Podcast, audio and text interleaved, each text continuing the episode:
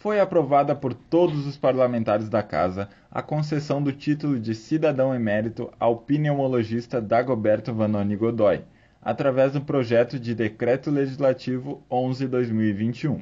A votação aconteceu na sessão desta quinta-feira, dia 25, proposta pela vereadora Tatiane Frisso, do PSDB, e assinada por outros oito legisladores. A homenagem acontecerá em sessão solene no dia 8 de dezembro, às 19 horas, no plenário da Câmara.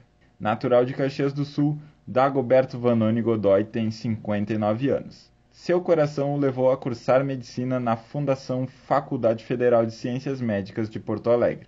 Dividiu a atenção aos livros com uma jovem estudante de psicologia, Rosane Frício de Godoy, com quem teve suas duas filhas, Mariana e Luísa.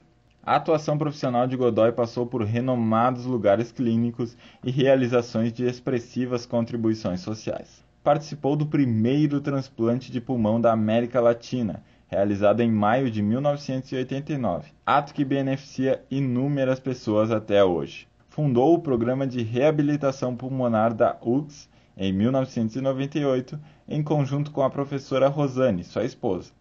Como docente, atua como professor adjunto do curso de medicina da UX desde 1996. Da Assessoria de Comunicação da Câmara de Vereadores de Caxias do Sul, Luca Rotti.